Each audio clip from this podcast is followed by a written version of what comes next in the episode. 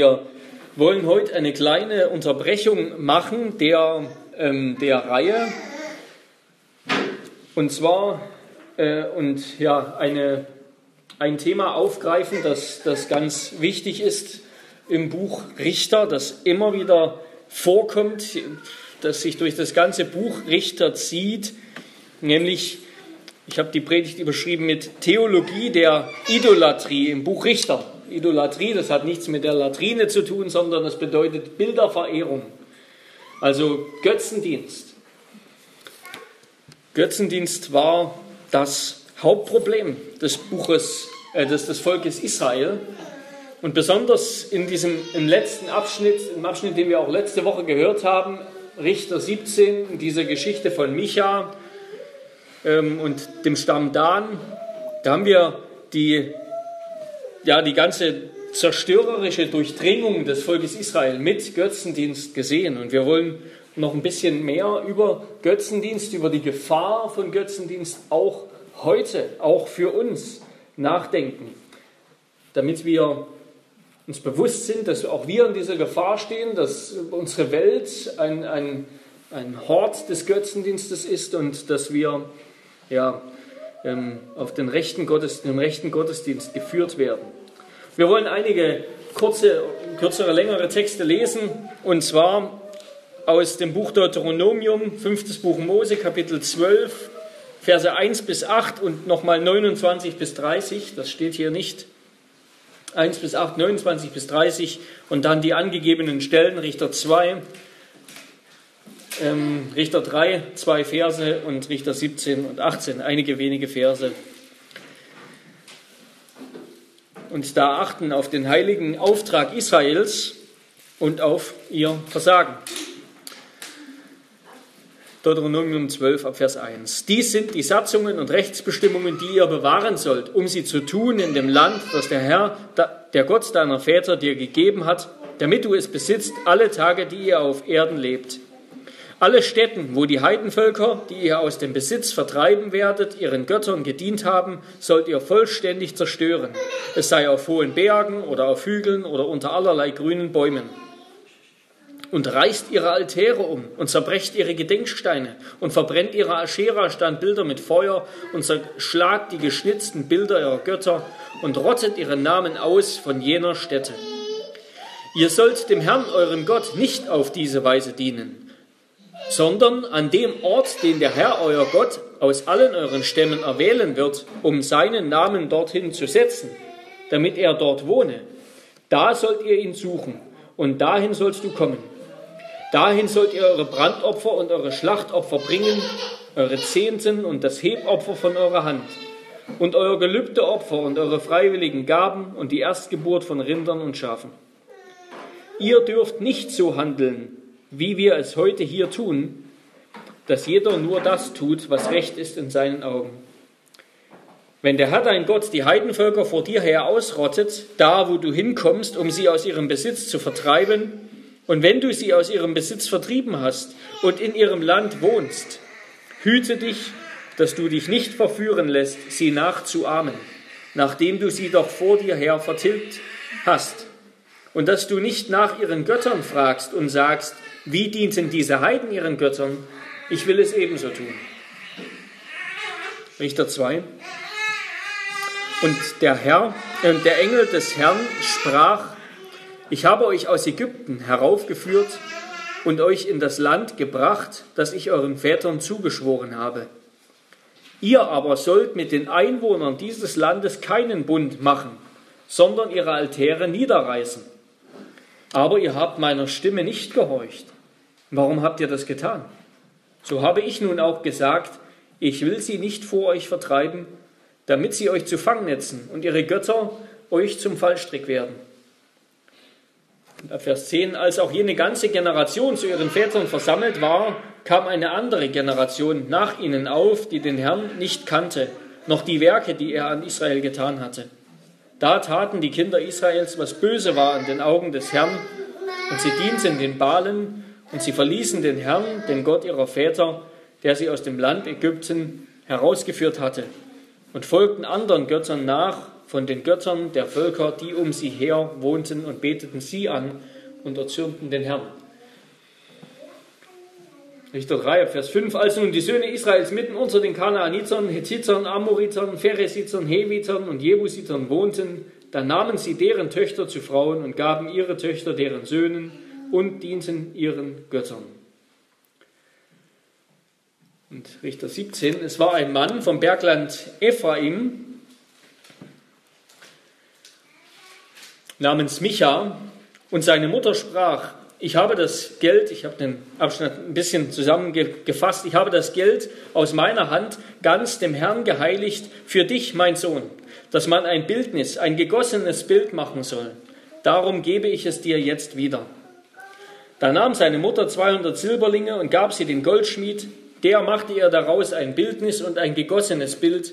Das kam in Michas Haus. So hatte also Micha ein Gotteshaus und er machte einen Ephod und Teraphim und weihte einen seiner Söhne, damit er ihm als Priester diente. Zu jener Zeit gab es keinen König in Israel. Jeder tat, was recht war in seinen Augen.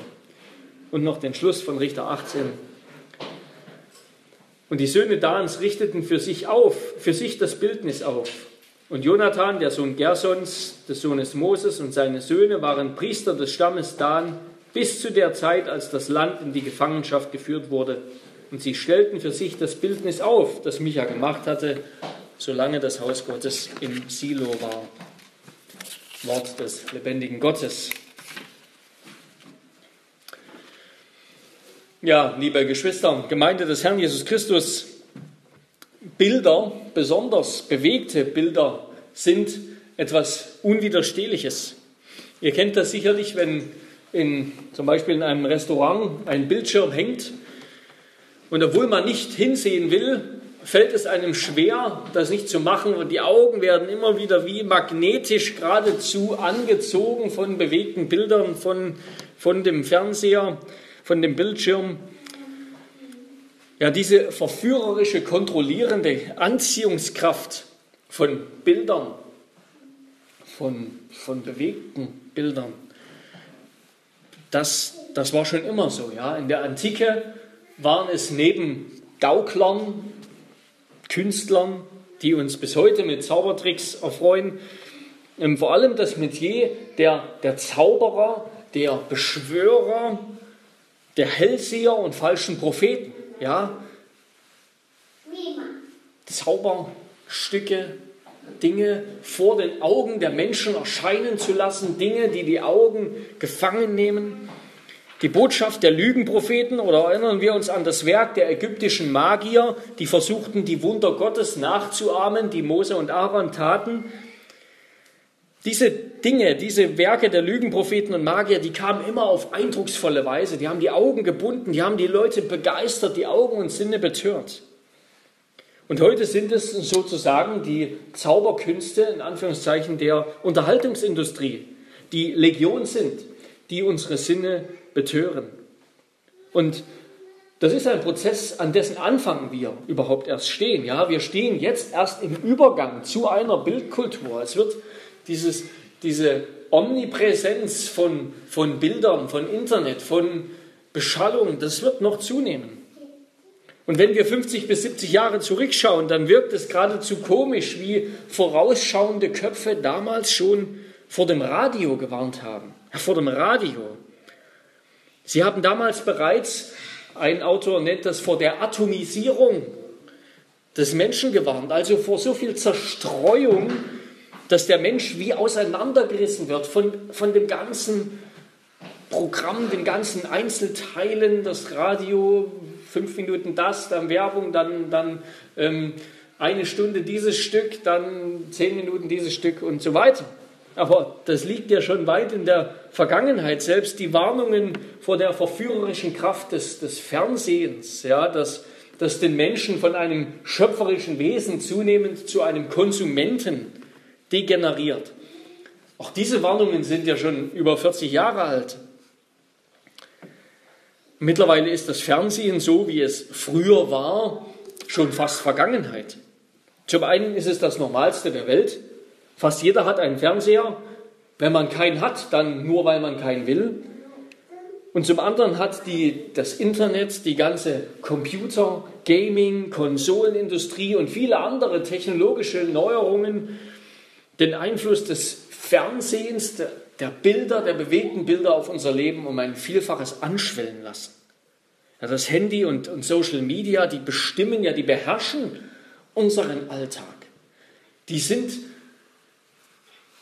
ja, die sind wie ein kleiner Fernseher und, und unendlich viel mehr in unserer Hosentasche, in unseren Händen. Bewegte Bilder, die in immer größerer Schnelligkeit und Diskontinuität auftreten, die prägen unser Gehirn. Ja, das ist natürlich alles, das ist alles medizinisch erforscht. Die prägen unser Gehirn, unsere Art zu denken, zu kommunizieren, unsere Konzentrationsfähigkeit. All das.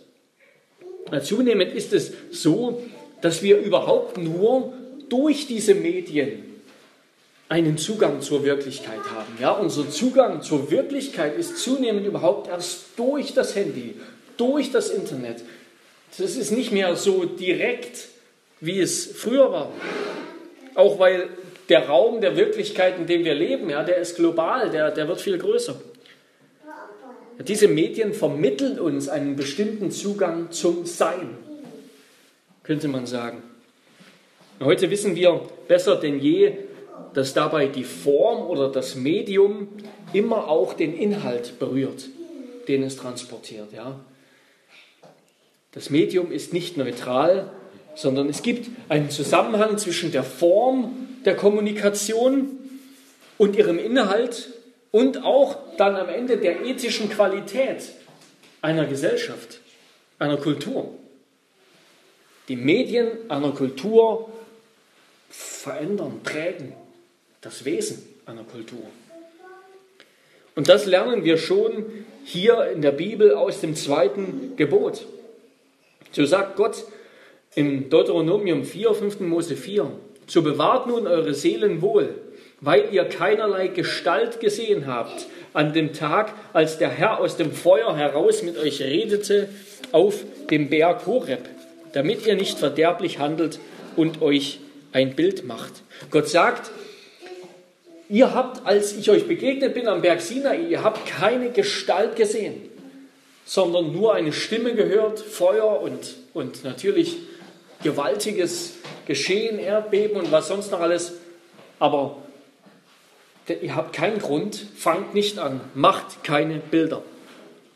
Das ist euch verboten. Es ist euch verboten, ein Bildnis von irgendeiner Gestalt zu machen.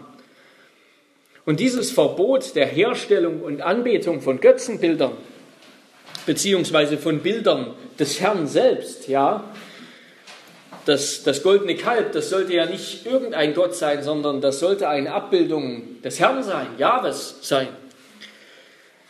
Diese, dieses Verbot, das ist einmalig in der Antike. Das gab es sonst so unter den Religionen der Antike nicht. Das bedeutet, dass Gott selbst bestimmt, wie er angebetet werden will. Nämlich und wie er kommuniziert mit seinem Volk. Wie die Gemeinschaft gestaltet ist, die er mit seinem Volk hat nämlich vor allem durch das Wort. Durch das Wort und natürlich auch durch die Antwort, die wir geben in unseren Gebeten und wiederum durch Worte. Die Art und Weise, auf die Gott sich offenbart hat, die passt nicht zum Götzendienstangebot der damaligen Kultur, sozusagen, hat Gott deutlich gemacht. Genauso wenig passt sie zum Angebot der heutigen Kultur. Und ich möchte in dieser Predigt ein bisschen einen Einstieg geben in das Thema Götzendienst. Das Thema Götzendienst ist natürlich eines der größten Themen der Bibel überhaupt. Ja, jedes Buch der Bibel redet über Götzendienst und zwar ausführlich. Und wir wollen vor allem sehen, wie das Volk Israel zum Götzendienst verführt wurde und wie es in einen Teufelskreis geraten ist, wo es eben am Ende im eigenen Land eigentlich Knecht fremder Götter, fremder Völker war. Und all das wollen wir sehen und auch verstehen, wie wir der Gefahr des Götzendienstes in unserem Leben entgehen können. Ich will das in drei Punkten betrachten. Die Gliederung hat diesmal leider nicht auf das Faltblatt gepasst. Die drei Punkte sind erstens der Anstoß des Götzendienstes, zweitens der Auftrag Israels, Vernichtung des Götzendienstes Und drittens die Hoffnung, Jesus, Gottes Ebenbild und Götzenvernichter. Erstens der Anstoß des Götzendienstes. Ja, Götzendienst ist grundsätzlich ganz einfach. Es ist die Anbetung und der Dienst fremder Götter und ihrer Bilder. Oder eben auch die Abbildung des Gottes Israel. Ja. Beides kann man unter diesem Begriff Götzendienst zusammenfassen. Man kann das auch noch alles unterscheiden, aber das ist nicht so wichtig. Und warum ist Götzendienst für Gott ein Problem? Oder warum ist es ein Problem? Weil Gott ein Problem damit hat, weil er eifersüchtig ist, sagt er. Er ist eifersüchtig. Gott hat einen exklusiven Anspruch auf den Menschen im Allgemeinen und auf sein Volk im Besonderen. Und er warnt sein Volk vor dem Götzendienst der Völker Kanaans. So heißt es in Exodus 34 ab Vers 12. Hüte dich davor, einen Bund zu schließen mit den Einwohnern des Landes, in das du kommst, damit sie dir nicht zum Fallstrick werden in deiner Mitte, sondern ihre Altäre sollt, sondern ihr sollt ihre Altäre umstürzen, ihre Gedenksteine zerbrechen, ihre Aschera-Standbilder ausrotten. Denn du sollst keinen anderen Gott anbeten. Denn der Herr, dessen Name der Eifersüchtige ist, ist ein eifersüchtiger Gott dass du nicht etwa einen Bund schließt mit den Einwohnern des Landes und sie, wenn sie ihren Göttern nachhuren und ihren Göttern opfern, dich einladen und du dann von ihrem Opfer isst und deinen Söhnen ihre Töchter zu Frauen nimmst und ihre Töchter dann ihren Göttern nachhuren und deine Söhne verführen, dass sie auch ihren Göttern nachhuren. Du sollst dir keine gegossenen Götter machen. Und Gott vergleicht, Gott, der eifersüchtig ist und einen exklusiven Anspruch hat auf sein Volk, der vergleicht Götzendienst und seine Beziehung zu seinem Volk immer wieder mit dem Bild einer Ehe, einer Ehe zwischen Ehemann und Ehefrau. Götzendienst, sagt Gott, ist Ehebruch und Untreue, eine schlimme Sünde. Und darum gehen Götzendienst und Unmoral in der Bibel auch immer Hand in Hand. Und das heißt, Götzendienst ist ein Angriff auf Gottes exklusives Anrecht auf unsere Liebe, unser Vertrauen und unser Gehorsam. So, so haben wir es auch in unserem Katechismus gehört. Götzendienst ist nämlich im Endeffekt nicht nur eine Sache von vor bestimmten Götzenbildern niederknien und opfern und Geld spenden, sondern es ist eine Herzensangelegenheit, macht die Bibel deutlich. Es bringt zum Ausdruck, wonach wir verlangen, was wir lieben und es ist ein Ausdruck auch des Ungehorsams, der unser Herz infiziert hat. Des Ungehorsams, den wahren Gott anzubeten, statt Götzen. Im Neuen Testament ist nicht mehr so häufig direkt von Götzendienst die Rede. Es ist eigentlich kaum noch direkt davon die Rede. Das Neue Testament ersetzt zum Beispiel, könnte man sagen, das den Begriff Begierde oder Habgier mit Götzendienst. Im Neuen Testament wird vor allem die Habgier als Götzendienst bezeichnet, so von Paulus in Kolosser 3, Vers 5.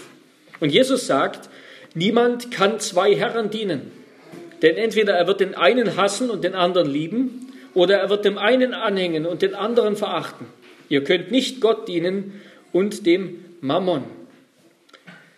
Matthäus 6, 24. Und Jesus scheint hier anzudeuten, dass Liebe bipolar ist. Ja, Liebe kann nur zwischen zwei Polen bestehen. Ganz banal gesagt, du kannst nur ein Lieblingsessen haben, sozusagen, nur eine Lieblingsfarbe haben. Ja. Das Lieblings ist immer nur eines. Entweder du liebst Gott, dann wirst du alle anderen Gotteskandidaten hassen, oder du liebst etwas jemanden anderen, ultimativ dich selbst, dann hast du Gott. Und so sagt es in dieser krassen Sprache, so sagt es ja unser Katechismus gleich in Frage 5. Warum halten wir das Gesetz nicht? Weil wir Gott hassen und unseren Nächsten. Und das entspricht ganz dieser Sprache Jesu, ja? Du kannst nur einem Herrn dienen, du kannst nur einen Herrn lieben. Du kannst nur einen Ehepartner haben, du kannst nur einen König haben. Ein Volk kann nur einen König haben, sozusagen. Deshalb frage dich, frage dich selbst, liebst du Gott? Liebst du Gott mehr als alles andere, mehr als dich selbst? Vertraust du ihm? Gehorchst du ihm mehr als allen anderen? Prüfe dein Herz. Denn, und das ist das, das Ende vom Lied für den Götzendienst, Gott droht den Götzendienern den Tod an, ein schlimmes Schicksal an. Gott wird einst, so sagt er in Levitikus 26, Vers 30, Gott wird einst im Gericht die Leichen derer, die Götzen anbeten, auf die Leichen ihrer Götzen werfen, auf ihre toten Götzen werfen. Der Himmel, so macht es Johannes in der Offenbarung deutlich, mehrfach am Ende, der Himmel wird ein Ort ohne Götzen, ohne Götzenanbeter sein, ohne Ungehorsame und Selbstverliebte. Das wird es im Himmel nicht mehr geben, denn Gott hasst den Götzendienst. Gott hasst den Götzendienst. Er duldet ihn nicht in seiner Gegenwart. Gott lässt den Sünder mit seinem befleckten Herzen, seiner besudelten Zunge, seinen blutigen Händen nicht in seine Gegenwart nahen. Und genauso wenig will er die Medien und die, die Methoden, die Formen, die Mittel des Sünders, die der Sünder benutzt, um seine Götter anzubeten. Gott will nicht die Mittel, die diese Welt verwendet zur Verehrung. Gott selbst sagt, wie er auf eine reine Weise verehrt werden will. Und so hat Gott sich, macht Gott sich über die Götzen im Alten Testament immer lustig, gibt sie der Lächerlichpreis, der Lächerlichkeit preis. Gott hat die Götzen Ägyptens mit seinen zehn Plagen der Lächerlichkeit preisgegeben, indem er ihre Ohnmacht entblößt hat. Ja, ähm, alle diese zehn Plagen die Gott über die Ägypter gebracht hat. Eine jede dieser Plage trifft einen bestimmten Gott, einen bestimmten Bereich eines Götzen, eben in seiner Macht über, über das Wasser und über, über das Land und so weiter. Gott hat mit seinen Plagen die Götzen Ägyptens bloßgestellt. Und nachdem Gott sein Volk befreit hat, schickt er es mit dem Auftrag nach Kanaan, jetzt alle Götzen und Götzenanbeter in Kanaan zu vernichten. Seine Propheten machen sich ständig über die Götzen lustig. Sie lachen darüber, wie sich Menschen aus einem Stück Holz die eine Hälfte abschneiden und sie in den Ofen werfen und aus der anderen Hälfte ein feines Götzenbild basteln, bauen lassen, anfertigen lassen.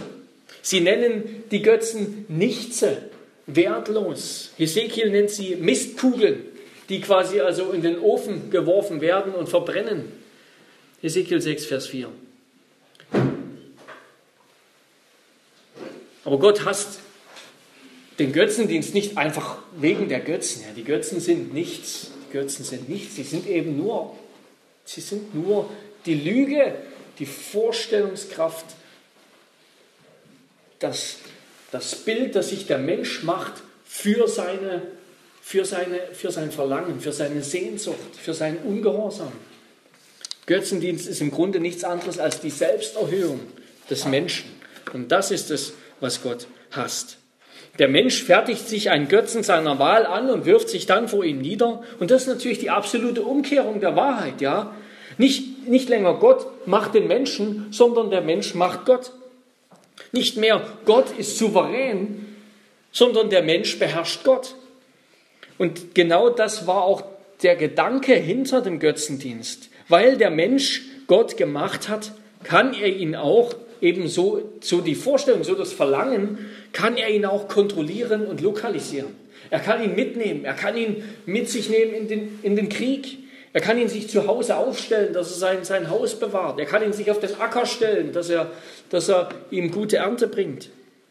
Gott wird geschrumpft auf eine Größe, die der Mensch kontrollieren kann. Eine Figur, die er sich in die Tasche stecken kann.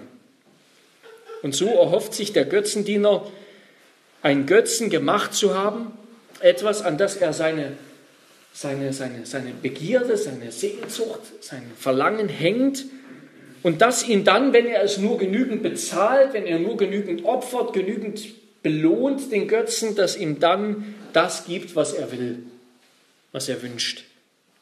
Und dabei müssen wir verstehen, dass, ähm, dass der antike Mensch, der hat nicht so zwischen der Götzenfigur und dem Götzen unterschieden, wie wir das heute tun. Ja, wir denken, wenn wir so das lesen, die Götzenfiguren, die Götzenbildnisse, dass das zwei verschiedene sind. Ja, der Götze, der ist irgendwo im Himmel, sage ich mal, und das ist nur die Götzenfigur, das Götzenbild. Aber so war das nicht sondern das Bild und der Gott, die wurden als eins betrachtet, ja, die, die, die wurden als zusammengehörig betrachtet. Und durch die Kontrolle über das Bild hatte man Kontrolle, hatte der Anbeter Kontrolle über Gott. Und ich denke, ist unser Smartphone, vielleicht auch unsere Kreditkarte, nicht häufig so ein Gott auf Hosentaschengröße geschrumpft, von, dir, von dem wir erwarten, dass er unsere innere Leere füllt, erfüllt, wenn wir zu ihm greifen? Ich erinnere mich in der Vorbereitung dieser Predigt dass ich von der Predigtvorbereitung aufgestanden bin, zum Mittagessen gegangen bin und schon am Tisch saß und dann noch einmal zurückgegangen bin, nur um mein Handy zu holen und vielleicht am Tisch auch noch irgendwie damit darauf zu schauen. Aber das Problem mit dem Götzendienst, das ist eben, dass sich hinter diesem Götzen keine Traumfabrik verbirgt, versteckt, in der unsere Wünsche dann erfüllt werden, sondern der Teufel.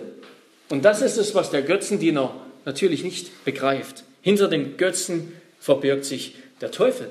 Der Götze, der Götze ist nichts, der ist ein Stück Holz, der ist eine Idee, der ist eine Lüge. Er erfüllt nicht, was er verspricht. Er erlaubt nur einen Bissen, statt uns zu sättigen. Er verlangt immer größere Opfer, um uns zu befriedigen.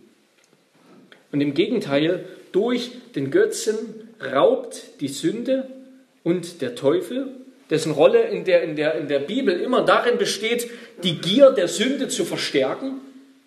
Ja, die eigentliche Macht über uns hat die Sünde, aber der Teufel ist ständig dabei, die, die Gier nach der Sünde in uns zu befruchten. Stattdessen raubt uns die Sünde und der Teufel durch den Götzen unser Leben indem wir uns immer mehr daran hängen, immer mehr daran hängen, immer diesen Götzen immer mehr lieben, immer mehr vertrauen, immer mehr gehorchen und am Ende betrogen werden, einsam, empfindungslos, unbefriedigt zurückbleiben. Und das ist genau das, was in unserer Kultur zunehmend passiert. Erst diese Woche kam ein schöner kurzer Artikel in der Online-Zeitung der Welt, wo kurz analysiert wurde, dass die Fotos, die viele Menschen auf Instagram von sich posten, wo sie angeblich ihre ganze Individualität zum Ausdruck bringen, wurde eine Studie gemacht. Das sind immer die gleichen Motive, es sind immer die gleichen Art von Bildern. Ihre Individualität ist eigentlich ein uniformer Brei. Ihre Selbstverwirklichung ist nur Selbstbetrug. Und ihre Freiheit und Selbstbestimmung, die sie zum Ausdruck bringen, ist ein Witz. Das ist keine Freiheit. Das macht jeder. Das ist Gruppenzwang. So viel zum Anstoß und zur zerstörerischen Kraft des Götzen. Damit kommen wir zum zweiten Punkt. Zweitens, der Auftrag Israels die Vernichtung des Götzendienstes. Der Auftrag Israels, die Vernichtung des Götzendienstes. Ja, Gott hat diese Erde und den Kosmos gemacht. Er hat sie durch sein Wort geschaffen, um uns, so lesen wir das zum Beispiel in Psalm 19, Römer 1, um uns schon durch die Schöpfung seine Herrlichkeit, seine Größe, seine Macht zu kommunizieren. Ja, Gott hat diese Erde so gemacht, dass sie durchlässig ist für seine Herrlichkeit, dass er dadurch wie durch eine allgemeine Offenbarung, deshalb nennen wir die Schöpfung ja auch in der Theologie allgemein, die allgemeine Offenbarung Gottes, dass er dadurch durch uns, durch diese Schöpfung zu uns sprechen kann, sich uns offenbaren kann, zu uns reden kann. Er hat sie gemacht als einen Tempel, in dem der Mensch mit Gott Gemeinschaft haben sollte. So war das am Anfang gedacht im Garten Eden für Adam und Eva. Aber der Mensch hat es vorgezogen, die Schöpfung statt des Schöpfers zu begehren und anzubeten.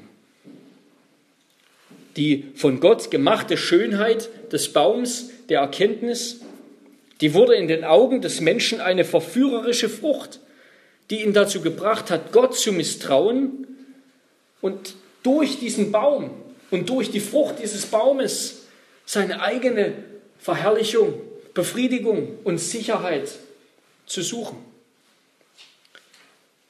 Und so ist Götzendienst immer, dass der Mensch sich einen Aspekt aus der Schöpfung herausnimmt, erwählt und diesen Aspekt erhebt, ihm Herrlichkeit und Macht zuschreibt und von ihm Glück und Leben erwartet.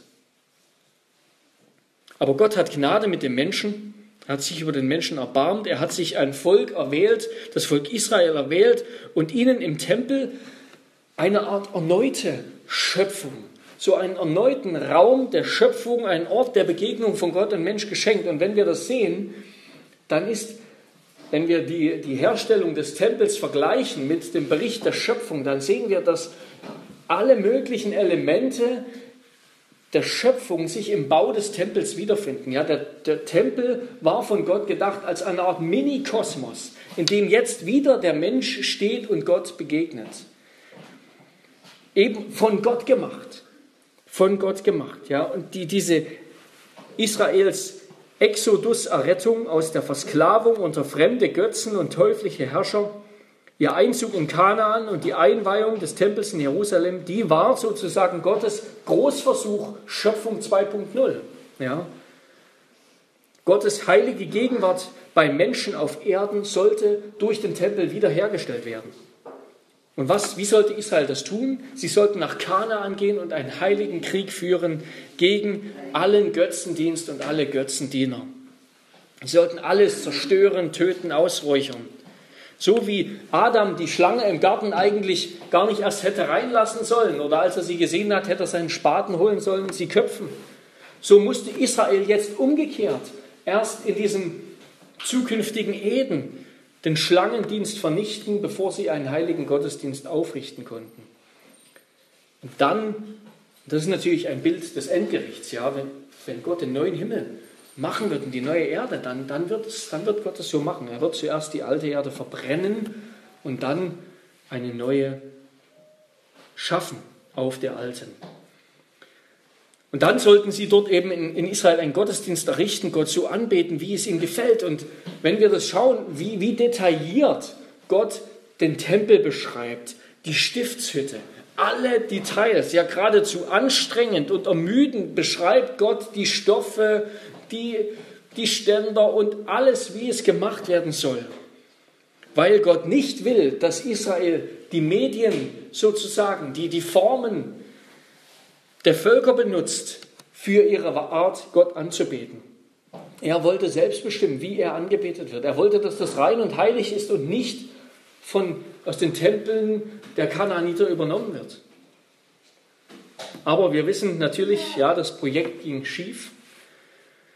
Ähm, alles das, was Gott Israel geschenkt hat, was, sie, was ihm gelungen ist unter Josua, diesem treuen, Gott ergebenen Hauptmann, all das haben sie im Grunde im Buch Richter wieder verloren. Oder vieles davon haben sie wieder verloren. Am Ende sind sie Gefangene in ihrem eigenen Land. Sie sind wieder versklavt unter Götzen. Es ist fast wieder wie in Ägypten geworden.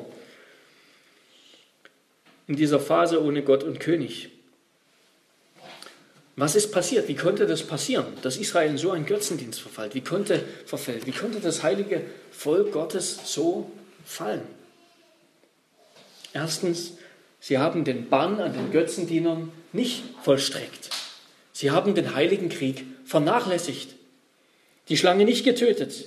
Sie sind eben auch, sie sind eben auch sesshaft geworden. Ja, sie kamen als Monaden, äh, als Nomaden, als, als Nomaden kamen sie an und, und, und dann war da dieses Land häufig eben schon, wo sie sich, wo sie Land besiedeln konnten, Häuser, Gegenden, Städte besiedeln konnten, die schon gebaut wurden, Äcker benutzen konnten, die schon angelegt waren. Und dann wurden sie sesshaft und haben angefangen, das Leben im Land bequem auf eine fleischliche Weise zu genießen und zu vergessen, dass sie eigentlich, dass sie eigentlich vor Gott leben und dass das eigentlich ein himmlisches Land sein sollte, dass das in einer Reinheit und Heiligkeit erstrahlen soll, die Gott eben will. Sie haben sich mit der Sünde als Nachbar bequem gemacht. Sie haben die Sünde nicht getötet. Und das ist das Erste, was wir lernen im, im Umgang, im Kampf mit Götzendienst. Wenn wir die Sünde nicht töten, konsequent dort, wo sie sich einschleicht in unser Leben, dann, dann ist das ein kleiner Anfang, ein kleines Krümel, ein kleiner Virus, ein kleiner, eine kleine Krebszelle, die sich ausbreitet und uns unsere Heiligkeit zunehmend zersetzt. Ja, jemand hat sehr gut gesagt, dass Gedanken den Taten sehr weit vorausgehen. Ja. Etwas fängt in Gedanken an, und zwar nur ganz gering, so dass wir es selber gar nicht merken, unterbewusst. Etwas setzt sich fest, Muster setzen sich fest, Verhaltensmuster, Gewohnheiten, Denken. Bis dann am Ende Taten folgen. Da können Monate dazwischen liegen. Und doch steckt es schon in uns, der Same. Wir müssen zuerst die Sünde töten, dort, wo sie ihren Kopf erhebt. Und was ist, ja, was ist dann passiert? Zweitens, als sie im Land waren, dann haben sie sich eben gedacht, wenn sie schon im Land leben mit den Kanaanitern, Haustür an Haustür, na dann können wir jetzt doch auch einfach mal Frieden schließen. Machen wir mal Schluss mit diesem ganzen Krieg und Streit, Harmonie und Frieden ist ja auch schön. Ähm, und machen mal einen Bund, machen einen Bund, und dann können wir auch noch ein bisschen handeln und dann können wir gegenseitig voneinander profitieren. Ist doch toll. Und da haben sie Bündnisse geschlossen mit der Sünde. Haben sich damit abgefunden. Dass es jetzt so ist, jetzt leben wir hier eben so mit der Sünde, mit dem Problem, dann stecken wir einfach unsere Bereiche ab das ist der Bereich Gottes in meinem Leben und das ist der etwas anderes, der Bereich von Sünde in meinem Leben. Und dann mache ich einen Frieden, dann beende ich den Krieg, beende ich den Kampf gegen die Sünde. Und die Folge davon war Handelsbeziehungen, Bundesschlüsse und dann haben sie eben ihre Kinder verheiratet, haben Eheschließungen vorgenommen, haben ihre Kinder mit den Kindern der Kanaaniter verheiratet und am Ende war es nur noch eine logische, notwendige Konsequenz, dass sie mit der Übernahme des Ackerbaus von den Kanaanitern und den Schwiegersohn und Schwiegertöchtern dann am Ende auch ihre Götzen feiern mitmachen. Ja, sie werden eingeladen mit auf die Götzenfeiern der Kanaaniter. Die leben ja auch immer noch da, die feiern auch noch für ihre Götter. Und dann kommen sie mit und mit zu den Götzen, mit zu den Tempeln, mit zu den Altären. Und dann hat sich das erledigt. Dann ist Israel untergegangen, kanaanisiert. Am Ende sind, hat die Sünde, die als ein kleiner Same in uns angefangen hat, als ein Gedanke. Sie ist gewachsen. Wir haben Frieden geschlossen mit ihr. Wir haben aufgehört, sie zu bekämpfen mit allen Mitteln, die Gott uns sagt. Wir sind nicht mehr vor ihr geflohen. Wir haben sie nicht mehr dem Licht der Wahrheit ausgesetzt. Und dann haben wir am Ende hat sie uns umgedreht und wir, wir lieben dann die Sünde. Wir lieben dann das, was wir eigentlich hassen sollten. Wir vertrauen darauf, wir gehorchen am Ende diesem Rufen. So ist Israel abgefallen. Ja, die Richter, die Gott eingesetzt hat, die versuchten diese Misere noch zu umzudrehen, zu retten, aber wir sehen, dass selbst diese Richter, sie waren schon zu sehr vergiftet schon zu sehr vergiftet, um, um das wirklich noch zu ändern. So sehen wir am Beispiel von Gideon, wie, wie Gott ihn benutzt hat für etwas Großes, vielleicht sogar das Größte, was Gideon getan hat, abgesehen von dieser gewaltigen Schlacht gegen die Midianiter. Er hat ihn nämlich berufen, wenn ihr euch erinnert, den Götzenaltar, den Baalsaltar in seinem Heimatort Ofra, der sogar der Altar seines Vaters war und das Aschera-Standbild daneben, das sollte er zerstören und verbrennen und einen Altar für Gott errichten. Und dann mit dem Feuer des Standbildes, des Götzenbildes ein Opfer bringen für Gott. Und das hat er gemacht. So geht wahrer Gottesdienst. So hat er in seiner Stadt, in seinem Ort, dort hat er den Götzendienst, den Götzenaltar zerstört und hat wieder den wahren Gottesdienst eingerichtet. Aber wie endet sein Leben? Wie endet sein Leben nach diesem Kampf, nachdem er auch aufgehört hat zu kämpfen? Nachdem ihm sein Erfolg zu Kopf gestiegen ist, er ist hochmütig geworden, so weiter, das haben wir uns alles angeguckt, dann richtet er ein Effort ein, wieder auch in seiner Heimatstadt um damit Jahwe anzubeten. Aber was ist das? Das ist ein kanaanitisches Kultobjekt. Direkt dort, wo er vorher den Baalsaltar zerstört hat. Und am Ende hat er den Götzendienst selbst wieder hineingetragen in seinen Heimatort nach Israel. Und hat Gott auf eine Weise angebetet, die Gott verabscheut. So waren die Richter selbst schon, die Richter selbst schon innerlich vergiftet und zersetzt. Ja, Israel ist gescheitert. Das Exil ist vorhersehbar. Wir lesen eben hier in Richter 18 Ende, dass Dan, der Stamm Dan, das Israel, Nordreich Israel dann irgendwann ins Exil ähm, besiegt wurden von den Assyriern, Assyriern und ins Exil genommen wurden. Das Böse, das sie nicht ausgerottet haben, hat, sagt Gott ihnen voraus, das wurde ihnen zum Fangnetz und Fallstrick. Und am Ende haben sogar die Priester und Leviten, diese heilige Institution des Gottesdienstes, sie haben sogar mitgemacht und Israel im Götzendienst angeleitet. Ja, das Projekt Schöpfung 2.0, Tempel 2.0, das ist gescheitert. Israel hat versagt. Und damit kommen wir zum dritten Punkt, die königliche Hoffnung. Die königliche Hoffnung. Jesus Gottes Ebenbild und Götzenvernichter. Und natürlich ist es für Gott sozusagen eine bittere Sache. Ja? Es wirkt so, als ob die Götzen stärker wären als Gott. Ja? Gott hat die Götzen in Ägypten zerstört mit seinen Plagen, hat sie der Lächerlichkeit preisgegeben, ihre Ohnmacht ähm, aufgezeigt. Und jetzt gewinnen die Götzen gegen sein Volk. Sein Volk geht unter.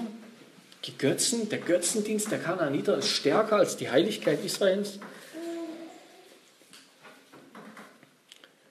Israel hat eben den Götzendienst in ihren Herzen. Der Götzendienst war in ihnen. Den haben sie aus Ägypten mitgebracht. Das Alte Testament Das zeigt das ganze schreckliche Problem des Götzendienstes auf. Aber es bietet keine letztendliche Lösung. Es weist uns immer nur auf die Lösung hin, ja, auf den wahren König. Aber es, die letztendliche Lösung ist nicht im Alten Testament da. Auch die Israeliten sind so wie die Kanaaniter in ihrem Herzen vom Götzendienst zersetzt. Calvin hat gesagt, der Menschengeist ist zu allen Zeiten sozusagen eine Werkstatt von Götzenbildern. Das ist ein wunderbares, wunderbares Begriff oder Bild. Im Menschen läuft sozusagen eine Götzenfabrik die ganze Zeit auf Hochtouren, die immer neue Ideen ausspuckt, wie Gott sein sollte, wie wir Gott manipulieren können, wie wir Gott dazu bringen können oder das bekommen können, was wir wollen. In uns ist eine Götzenfabrik. Und das ist bis heute so, oder? Und unsere Gesellschaft hat das perfektioniert. Unsere Mitmenschen sind ständig auf der Flucht vor Gott. Der Mensch benutzt all seine wunderbaren Fertigkeiten, die Gott ihm gegeben hat, die gebraucht er, um eine Gesellschaft zu errichten, die Gott nicht braucht. Und er ist fest überzeugt, heute mehr denn je, dass wir den Himmel auf Erden die abgasfreie Erde, Gerechtigkeit für jeden und was auch immer man so für einen Traum hat von der, vom Himmel und von der Vollendung, dass wir das ohne Gott verwirklichen können.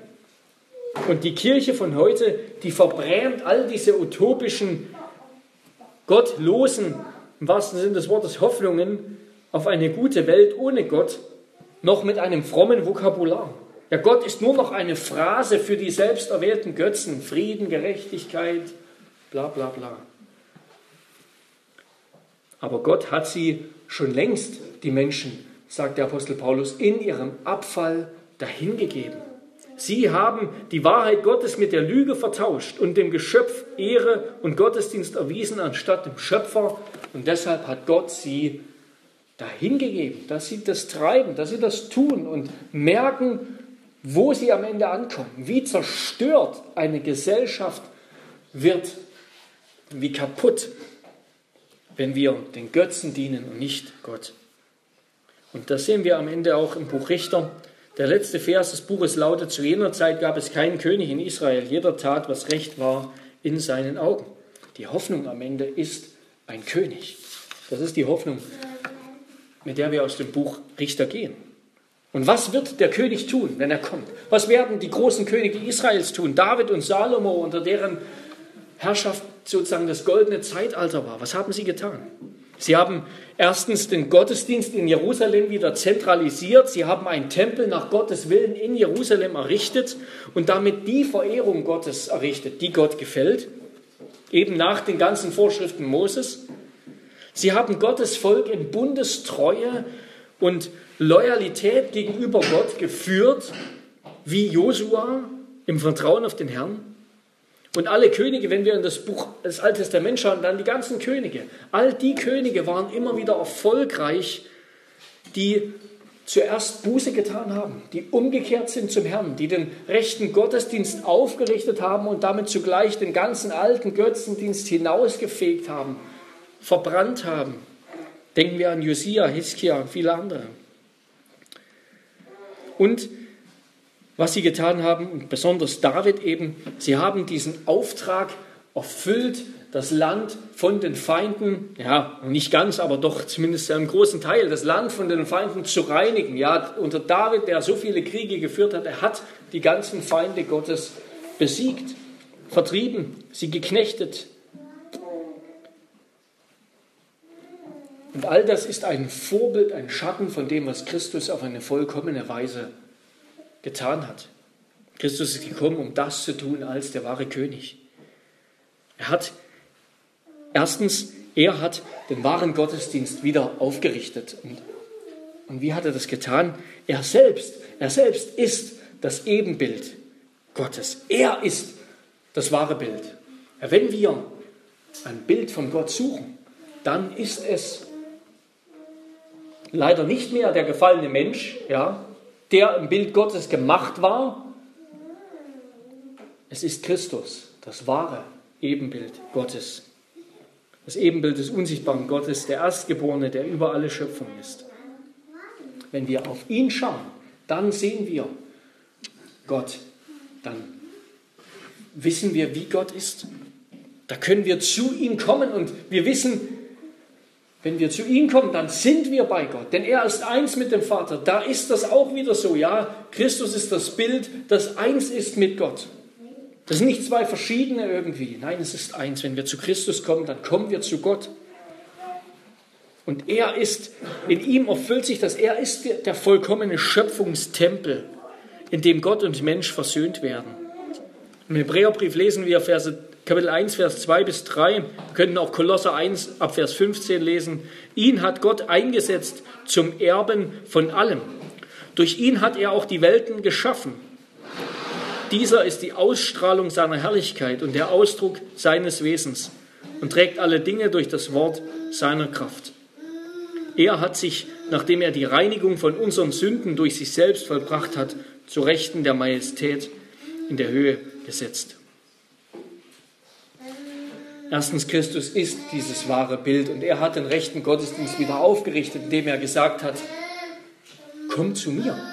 Wenn ihr Gott sucht, ich bin der Weg und die Wahrheit und das Leben. Und das ist das, das Erstaunliche, ja, Gottes unglaublicher Exklusivitätsanspruch im Alten Testament, dass Gott sagt, ich teile mein Volk nicht, ich teile meine Anbetung nicht. Wir dürfen nur einen Gott haben. Und Jesus sagt, ich bin der Weg. Niemand kommt zum Vater nicht. Ich bin dieser eine Gott. Der eine Weg zu Gott. Zweitens, Christus hat sein ganzes Leben in Bundestreue, in Loyalität gegenüber Gott geführt. Das heißt, er hat ein Leben ohne Götzendienst gelebt, als einziger Mensch auf dieser Welt. Und schon deshalb brauchen wir ihn, weil wir immer in der Gefahr stehen, in Götzendienst zu verfallen. Er hat es uns vorgemacht, wie wir Gott selbst im größten Leiden von ganzem Herzen lieben, obwohl er uns ein Kreuz auferlegt und von uns Selbstverleugnung verlangt. Er hat uns vorgemacht, wie wir ihm gehorchen, entgegen aller Versuchungen dieser Welt. Indem wir seinem Wort glauben, können wir den Teufel überwinden. Sein Wort, Gottes Wort ist stärker als die Versuchungen des Teufels. Das hat Jesus gezeigt. Noch wir können so an Gottes Wort glauben.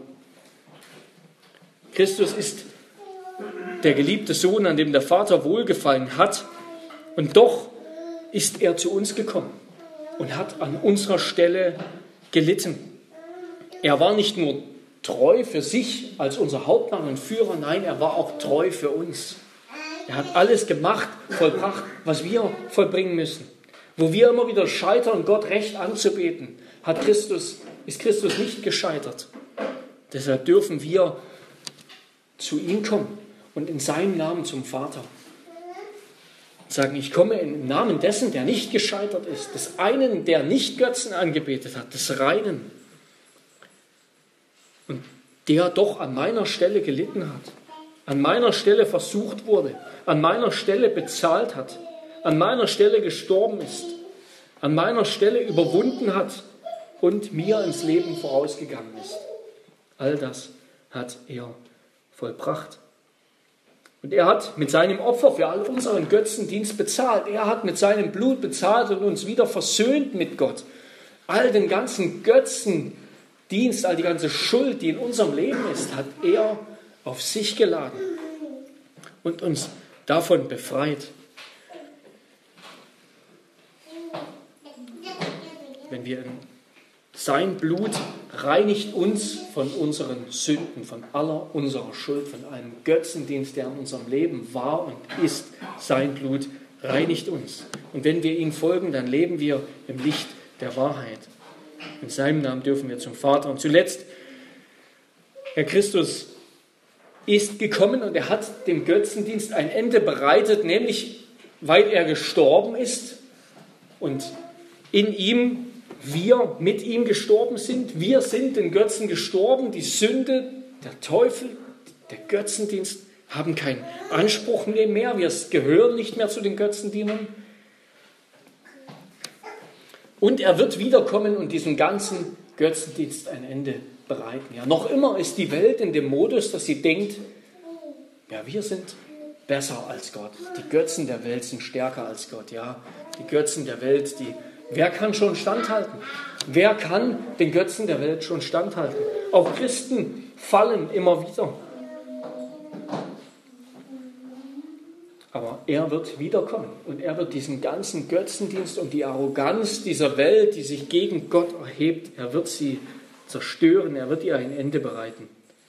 Durch ihn kennen wir die Wahrheit, wer der wahre eine Gott ist. Und in ihm sehen wir auch die Lüge und den Betrug des Götzendienstes, denn die Finsternis vergeht und das wahre Licht scheint schon in Christus. Und darum wollen wir allen Götzendienst hassen und Gott so ehren in unserem Leben, in unserer Versammlung, wie es ihm gefällt. Ja, wir wollen alle Versuchungen zum Götzendienst, wo sie in unserem Leben sind und besonders, wo sie auch durch die ganzen Medien sind, im wahrsten Sinn des Wortes jetzt, die die Welt benutzt, gebraucht für den Götzendienst.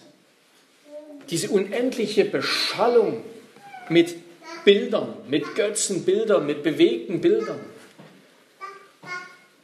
Wir wollen dem fliehen, wollen Gott so ehren, wie es ihm gefällt. Wir wollen jede Last ablegen, jede Last ablegen und die Sünde, die uns so leicht umstrickt, sagt der Hebräerbrief. Und es ist interessant, wie hier der Hebräerbrief sogar zwischen Sünde und Last unterscheidet. Ja, nicht alles, was an sich keine Sünde ist, sondern gut ist, ja, was, was eben ist trotzdem zugleich auch gut für uns. Es können Dinge eine Last werden, eine Last sein in unserem Leben, die nicht an sich Sünde sind. Aber auch diese Lasten, die uns in dem Lauf, in dem Leben für Gott behindern, die sollen wir ablegen und erst recht die Sünde, die uns so leicht umstrickt. Wir wollen uns ganz auf ihn fokussieren. Wir wollen wieder sein Wort, sein Wort aus Papier in die Hand nehmen anstatt all die vielen Medien, mit denen uns diese Welt von Gott abwenden, ablenken will. Und zuletzt, ich schließe mit dem ersten Johannesbrief, mit dem Ende des ersten Johannesbriefes. Wir wissen, dass wir aus Gott sind und dass die ganze Welt sich im Bösen befindet. Wir wissen aber, dass der Sohn Gottes gekommen ist und uns Verständnis gegeben hat, damit wir den Wahrhaftigen erkennen. Und wir sind in dem Wahrhaftigen, in seinem Sohn Jesus Christus. Dieser ist der wahrhaftige Gott, dieser Christus ist der wahrhaftige Gott und das ewige Leben. Kinder, hütet euch vor den Götzen. Amen.